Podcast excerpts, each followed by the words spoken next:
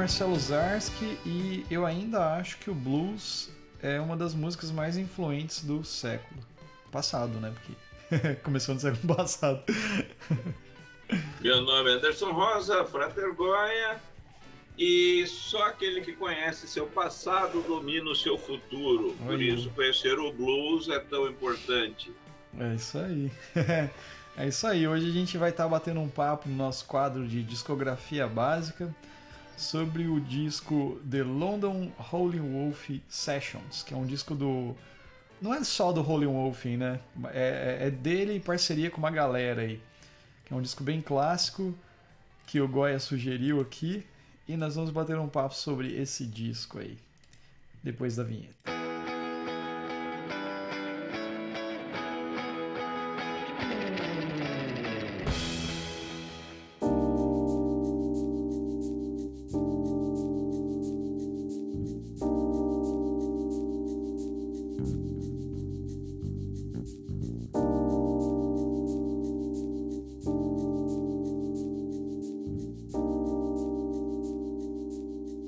Cara, ó, deixa eu jogar uma parada aqui.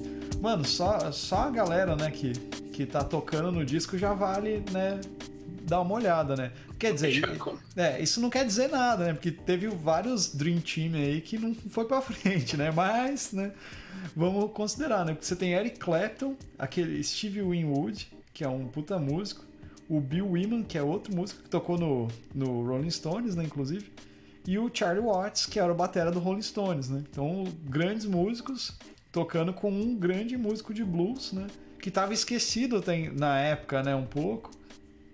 E eu acho que, que, que, vale né, a gente começar a falar desse disco meio que falando sobre por que, como que ele surgiu, né, Goya? Assim, como que foi o. O que que. Qual, qual pontapé, né, para levar o cara para gravar um disco de blues, né, com uma galera assim, cara que, que você acha? Bom, então, é, aí que tá. É, o que é interessante a gente a gente ver na realidade, é, quando pensa nesse disco, é o panorama da situação, né? É, tem um, um filme muito bom chamado Cadillac Records, que ele conta um pouco da história do blues e, e apesar de ter algumas imperfeições assim, o filme é muito legal. Porque o que, que acontece?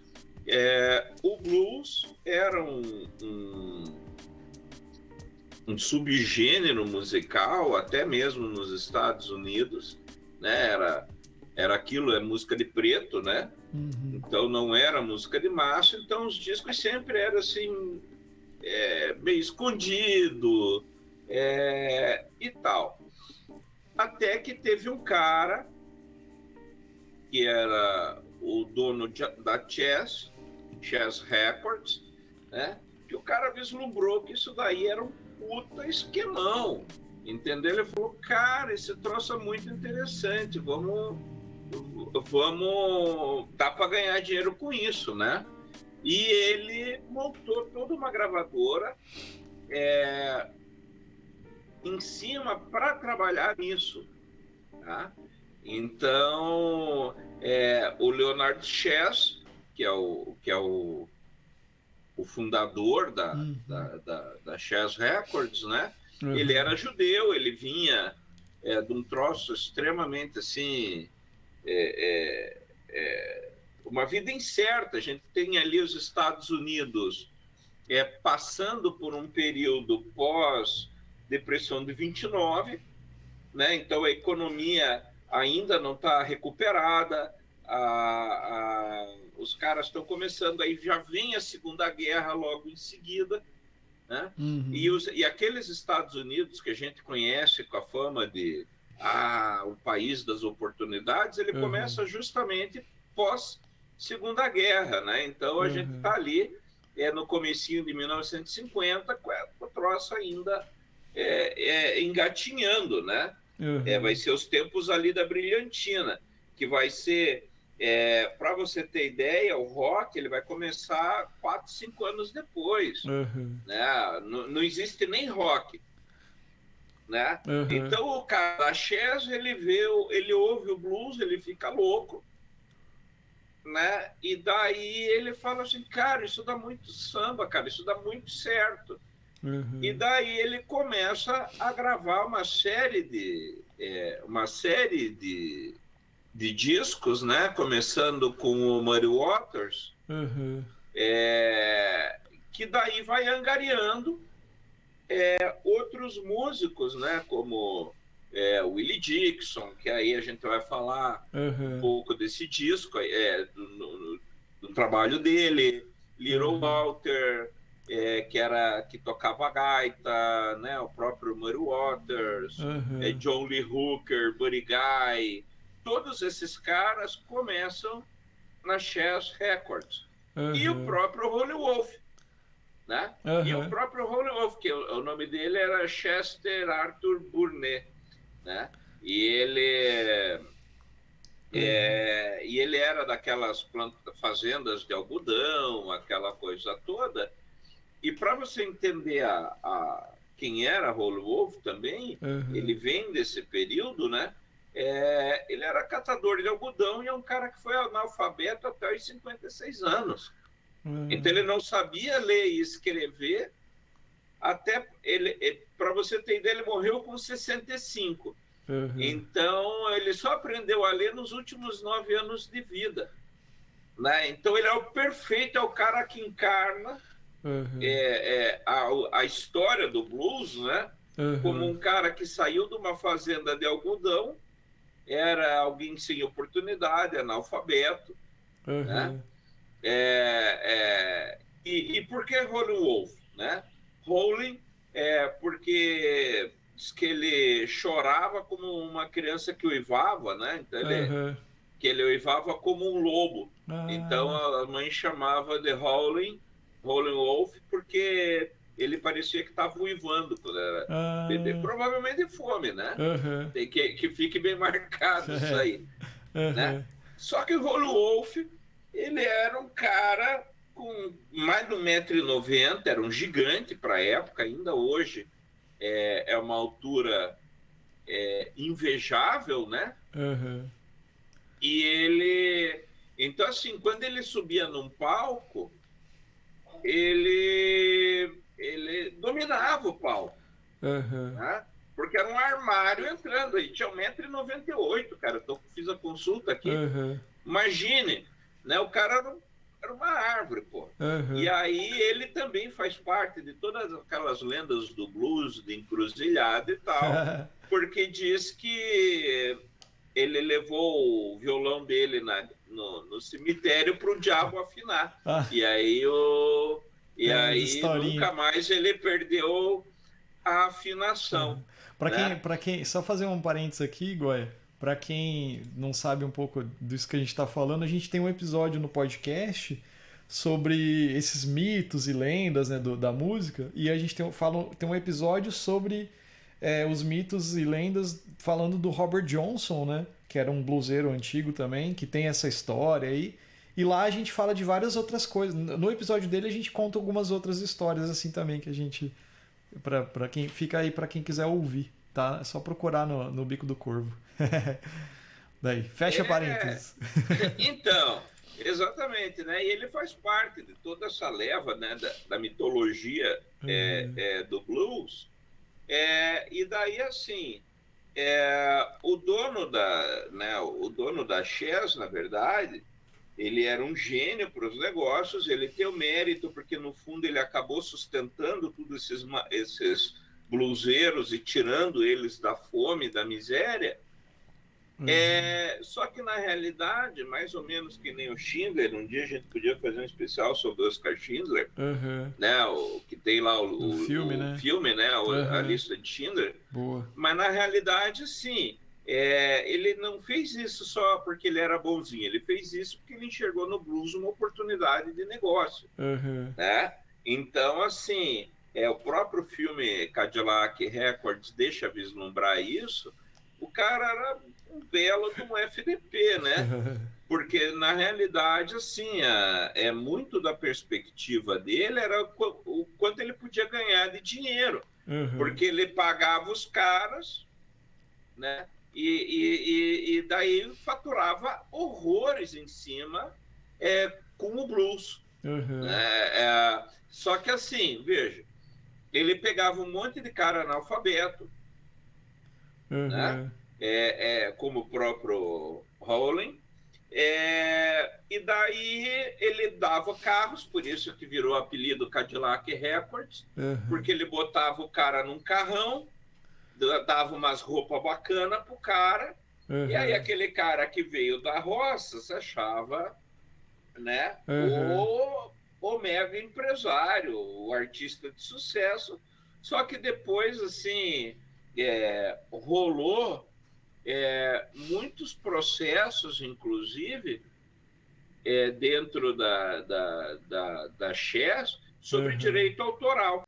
É, então, a Chess ela teve uma série é, de, de, de, ações depois questionando dos familiares, que alguns uhum. caras morreram tal, é, por direito autoral, de coisa que nunca foi paga, uhum. né? É, então, assim, tem que, tem que ver tudo isso, sabe, no panorama. Então, uhum. é, um, é um jogo de perder e ganhar, né? Uhum. É, então, se ele, por um lado, popularizou o blues como ninguém, acho que foi talvez uma das a principal gravadora de blues uhum. ali dos anos 40 até os anos 60 ao mesmo tempo o cara lesou pra caralho os artistas, uhum. sabe? Então é, é, bem, é bem pesado isso aí. Uhum. E, e tudo isso a gente tem que contar para você entender o, o disco que a gente vai falar hoje. Uhum. Né? Porque ele, ele vem justamente de uma parada dessa. Lá nos anos né? 70 já, daí no caso. E já né? em 71. É. Aí o que que acontece? Né? Ah, no período ali dos anos 60, é, o blues já não está vendendo tanto, uhum. né? Inclusive a Chess também é quem começa é, e incentiva o blues de Chicago, uhum. né? O blues elétrico de Chicago, que acaba ficando diferente uhum. é, daquele blues raiz do Mississippi, né? O blues de Chicago, é, inclusive tem uma é, é, o começo do filme Cadillac Records uhum. seria o próprio Willie Nelson narrando, né? Uhum. Alguém né, uhum. simulando a, narrando como se fosse o Willie Nelson. E aí ele diz: ah, era até então era música de negros, né? Música de preto. Depois que a primeira branca jogou uma calcinha no palco, virou rock and roll. Ah, né? E, e aí o que que acontece? É, você tem no começo dos anos 60 Beatles, Rolling Stones, né? É, e tal. E aí os Rolling Stones fazem um troço muito bacana é, nesse período aí entre 65 e 69, que é levar é, os músicos de blues é, para a Inglaterra, uhum. que aí vai ter aquele barato todo. É, vale lembrar também, né, Goya, que o, nesse período que nem você falou, né? Os, os, músicos, não é que o blues acabou, né? Mas é que assim, a, a gravadora já não investia tanto, né? No, na, em vender disco e, sabe, fazer coisa. Então os, os é, artistas de blues não, acabaram ficando. É, acabaram ficando mais esquecidos. Daí, que nem você falou, muitos deles eram tipo, pobres, assim, então os caras acabaram ficando na miséria, né, assim. Então, a, a, acho que daí é legal falar, porque daí os, os Rolling Stones, eles tinham esse projeto de levar os caras, né, que eram os heróis deles, vamos dizer assim, né, tipo, uma referências para eles, para é. poder, vamos, vamos dizer assim, dar um up, mais ou menos o que o Ray Cooder fez com, no Buena Vista Social Club, né, com os músicos cubanos lá. Sim. Mais ou menos essa ideia, né? Então, é, acho que era legal falar e, isso. E, é, e, e, aí os discos não estavam vendendo, e assim, é muito. É, a gente pensa assim nessa coisa de direito autoral uhum. e tal, mas na época muito disso era, era assim.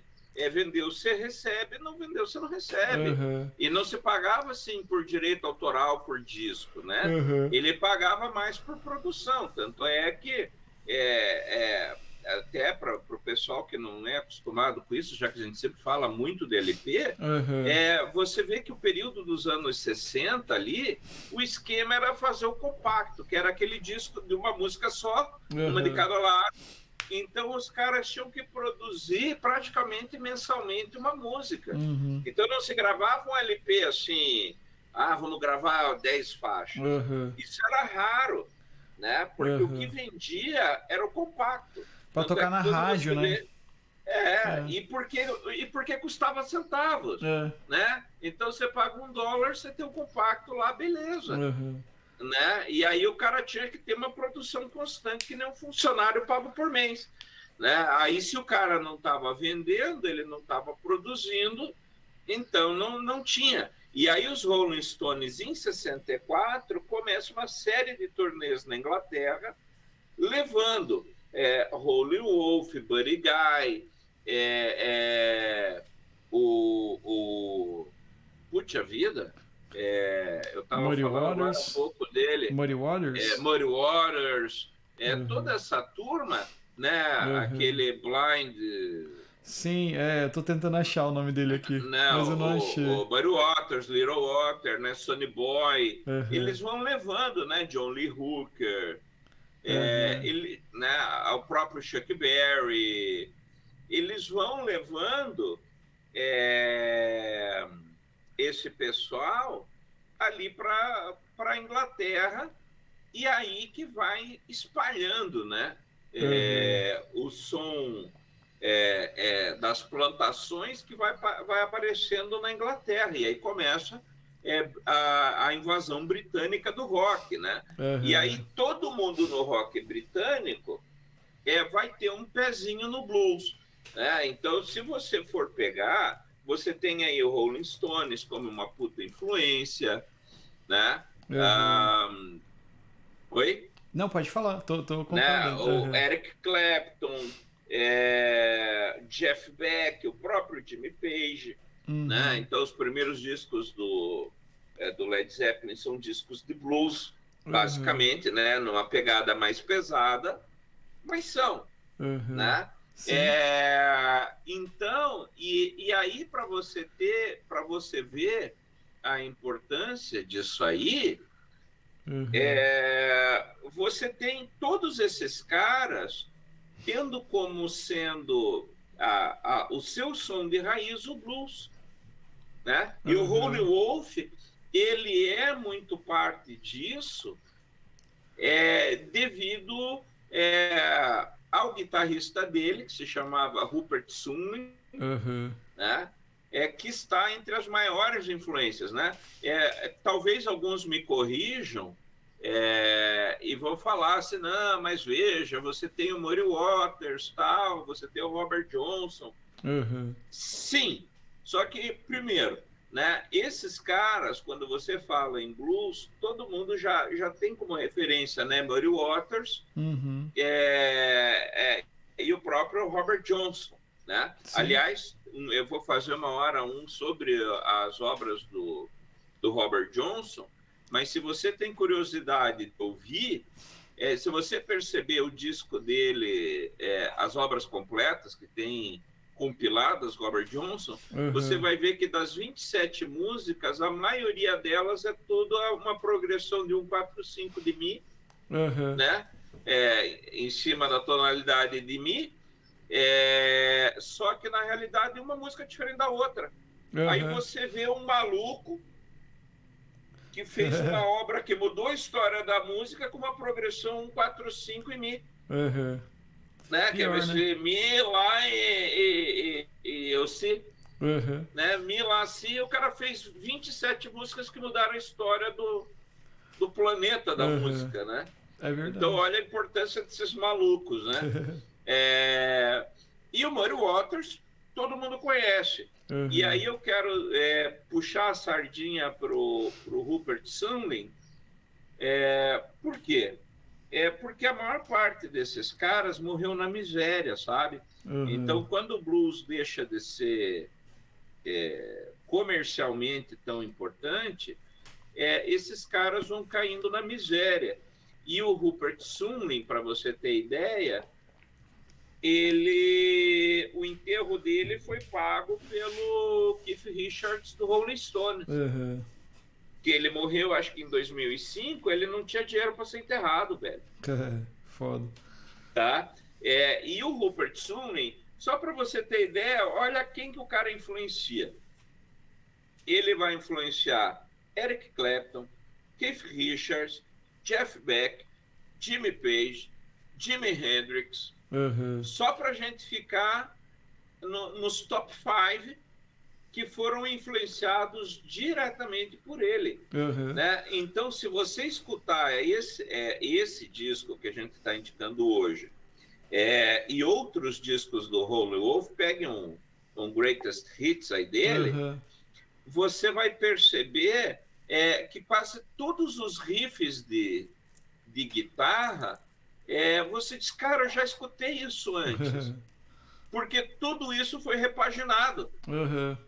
Né, por esses caras. Então, por exemplo, tem uma música dele chamada Killing Floor, que é Uhum. açougue, né? Sim, sim. É, Essa música, Killing Floor, tem um dos riffs mais copiados e no Led Zeppelin ele virou a música Lemon, Ah, sim. né? Lemon Song. Uhum. Se você ouvir você e comparar ela com Killing Floor, você vai ver que é a mesma música, inclusive letra, tudo. Uhum. E é uma das músicas pelas quais o Led Zeppelin foi processado por plágio. Uhum.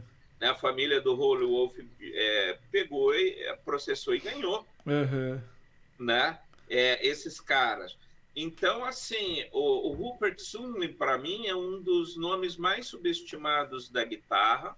Uhum. E, para mim, um dos mais importantes, porque ele produziu riffs que até hoje, na música pop, o pessoal se adonou. Uhum. É, e foi criado por esse cara que muita gente provavelmente está ouvindo a primeira vez o nome aqui no podcast. É.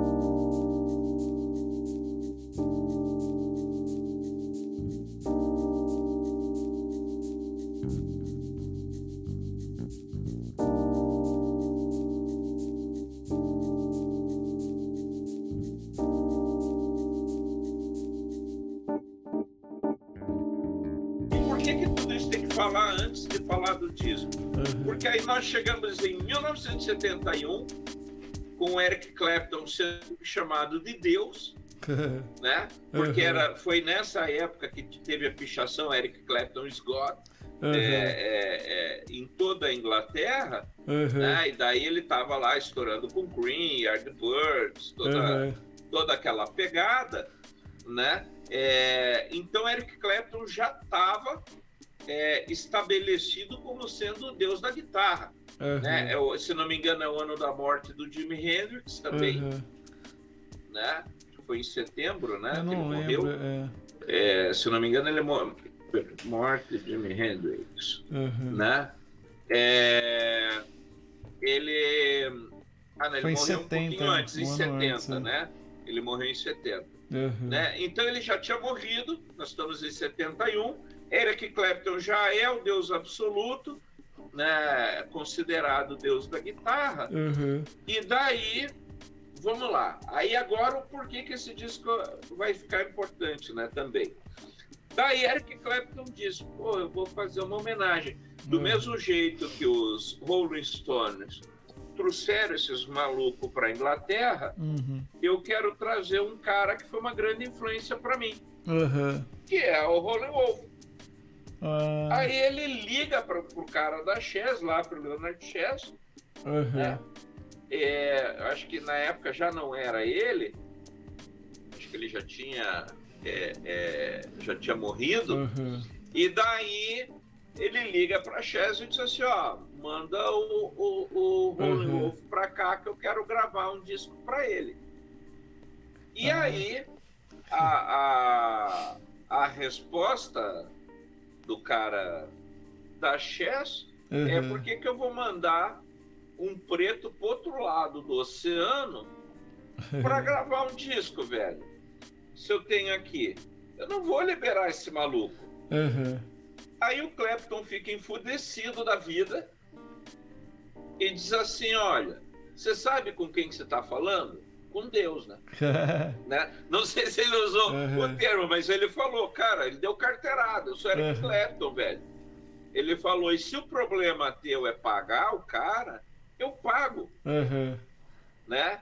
É, e daí ele pagou todas as custas do, do, do Rolling Wolf, né? Uhum. Só que também teve que pagar tipo uma diária de liberação do artista lá para Chess. É. Olha que canalice, né? Uhum. E, e aí o cara só libera o Rolling Wolf por três dias. Uhum. Né? Então esse disco ele foi gravado em três dias. Né? Para os caras tocarem. Uhum. E tem o Eric Clapton, Steve Winwood, é, Bill Willman, Charles Watts, né? E o próprio Rupert Sandlin em uhum. algumas faixas, né? Uhum. É, então esse disco, como você falou, ele reuniu um dream team. É, né? Não foi só, não foi só um disco que os caras se reuniram para tocar, tá? É, e para você ter é, também ideia desta maluquice toda, uhum. né, uh, o Steven Winwood ele já era é, um, um, grande músico uhum. é, nesse período, né? É, uhum. Então ele era um cara que todo mundo queria. Então assim, pensa juntar Eric Clapton, Charles Watts, né? O próprio Bill Woman, né? Uhum. Que, foi o, que foi o baixista né? Da, da sessão. É, ele já era. É, esses caras já eram gente. Já, é, toca, é, já, era, já tocava pra cá. Tipo assim. Já tinha uma já, carreira é. para lá de consolidada. Uhum. É verdade. Né? Uhum. E, então era, os caras não precisavam. E aí o disco tem várias Uhum. É, várias questões aí nesse é, dentro desse contexto, né? Uhum. É, que ele, por exemplo, se você escutar as músicas com cuidado, você vai perceber que o Rolo Wolf tá para lá de bêbado, uhum. velho, na maior parte delas. Se você ouvir, é, você vai ver que ele tá assim em algumas faixas ele tá com a voz arrastada, uhum. pastosa, bem bebum, né? Uhum. É, só que esse disco, a, a primeira edição dele é, tem algumas músicas, uhum. é, não, não são todas é, que são que hoje o disco tem uma edição dupla, uhum. né? Mas a, a primeira versão dele não, é... não, entrou tudo, né? Não entrou tudo, se eu não me engano, uhum. foram só 12 músicas, uhum. é, uma coisa assim. E daí depois é, a própria Chess é, lança é, como se fosse com sobra de estúdio, aquela uhum. coisa de discos mais os Bônus extras e tal. tal. Uhum. É, e aí também em 2000, acho que é 2005, Uhum. Aí eles lançam um disco duplo contendo uhum. tudo que foi gravado. Uhum. Massa. Tá? É, é, e nessa. E aí o legal, para quem curte música tal, uhum. primeiro, os arranjos vão ser arranjos de primeira linha.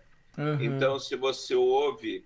É, inclusive, quando a gente começou, você estava falando que estava ouvindo a música Ain't No, no Superstitions, né? Uhum que na, na, no, na, nessa edição completa é a faixa número 2. Isso. É, essa música, se você ouve o arranjo que ela tem, inclusive de metais, uhum. você vai reconhecer muito da influência de onde Tim Maia tirou o som dele. É.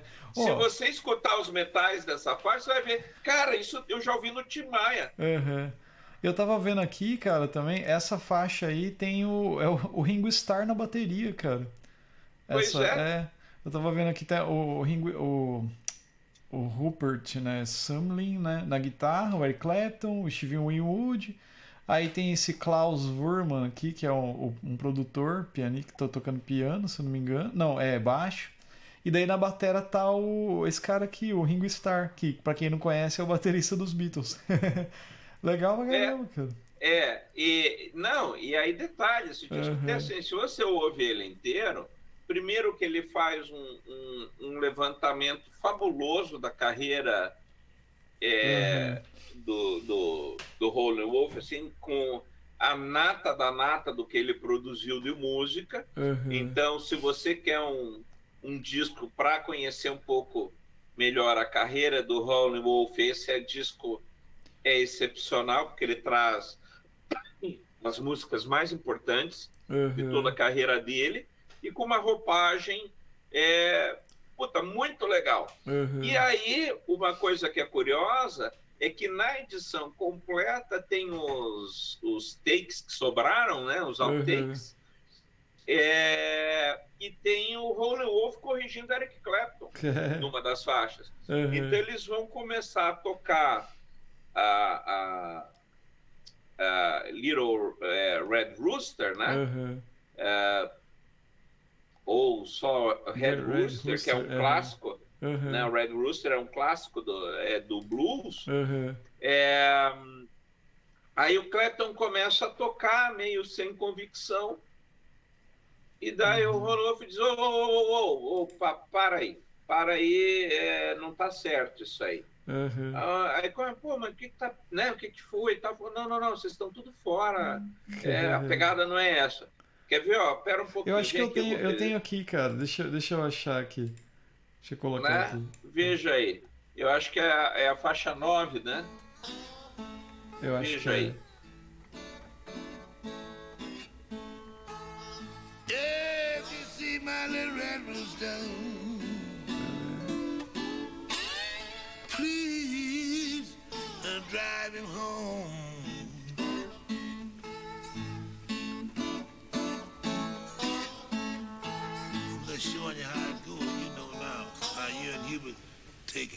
Right. Now okay. you play it that way. You sure you wouldn't like? Why don't you play acoustic on it? No. With us, man. I if you play, see, if you played with us, Wolf, then we'd be able to follow you better.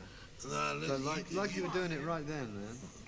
You're there. That's how we should record you it. See, I, I, can follow you. I can see what you're doing. Really, man, just you just sit there and do it. Well, let's, so cool. All right, let, the, let everybody just sit down and do it. We'll try to make it. Okay, let's try. But uh, I doubt if I can do it without you. Oh man, come on. He, ain't got nothing to do but count it off and and, and uh and uh change on and, and you know uh, when you say one.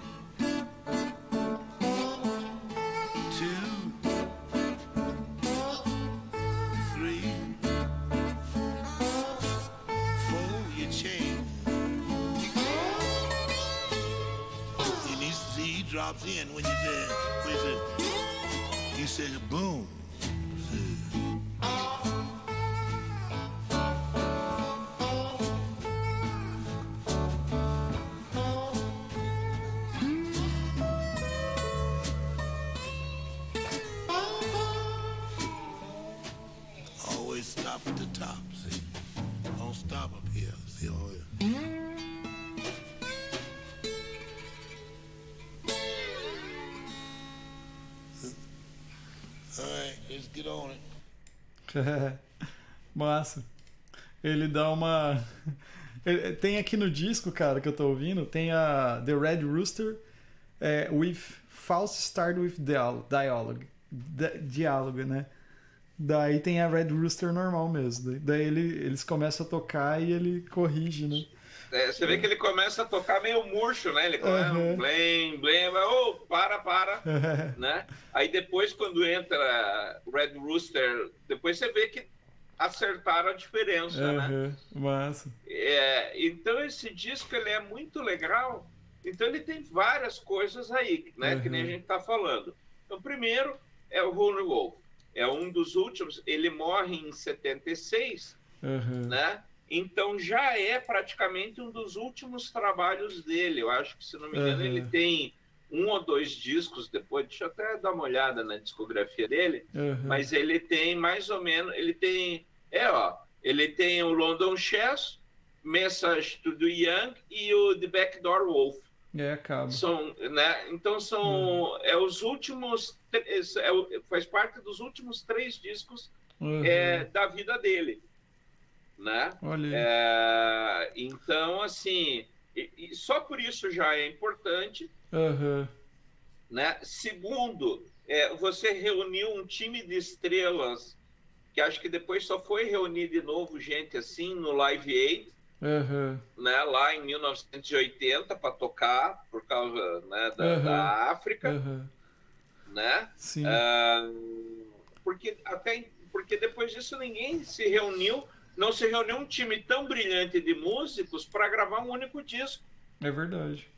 Foi feito para foi feito em três dias com esses malucos, né? Aham. É, e o próprio Charles Watts vale a pena. é, também morreu recentemente. Aham. Até fica a dica do disco como uma homenagem para ele, né? Aham. É, é, então, assim, então esse disco ele é essencial para você ouvir, que você vai ouvir o Eric Clapton na melhor forma, Steve Winwood na melhor Uhum. forma, é, Rupert Sundlin na melhor forma, né, o Charles Watts, é, o próprio Ringo no auge, Uhum. né? Então você vai pegar os caras na melhor forma deles para produzir um disco de um terceiro maluco Mas. né? Então, Uhum. assim, esse disco vai ser uma referência no blues e na própria história do rock britânico. Então, verdade. para mim, é, é um disco que não pode faltar na sua prateleira, né? Mesmo que você vá ouvir ele pelo Spotify, vale a pena ficar lá na sua na sua playlist, Uhum. grave na sua biblioteca para você ouvir e reouvir. E até por essa questão dos takes né, alternativos que tem, é, porque com essa brincadeira dele chamando a atenção do Clapton e tal, é, você vê como era o ambiente de estúdio na época Uhum. e que os caras se ajudavam.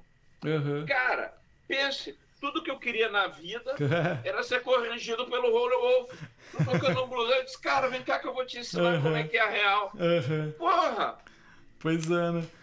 Tipo, Né? né? Tocou errado ali, ó. Peraí, não faz assim, não. É, é assim, ó. Tá. Né? Pois é, é Massa, outra massa. pira, né? Aham. Massa pra caramba. Então massa. você você tem um disco que é um registro histórico de um período que não vai voltar mais. É, é verdade.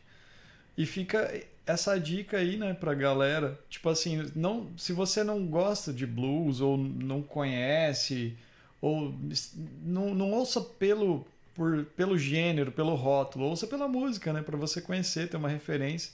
Principalmente pra quem, pra quem estuda música, pra quem gosta de, de, de conhecer música, né? Tipo, é um, um disco com várias referências muito boas, assim, pra pra, pra atualidade, né? Se a gente for ver assim, pra músicos que estão fazendo som ainda. Tipo, pô, Eric Clapton é um cara que tá aí até hoje fazendo música, né? Tem um monte de, de, de, de gente que gosta muito dele e ele influencia muita gente ainda, né? Inclusive o Pedro Martins, que a gente fez o podcast, e o, e o Daniel Santiago tocaram no festival dele lá, o Crossroads lá, né?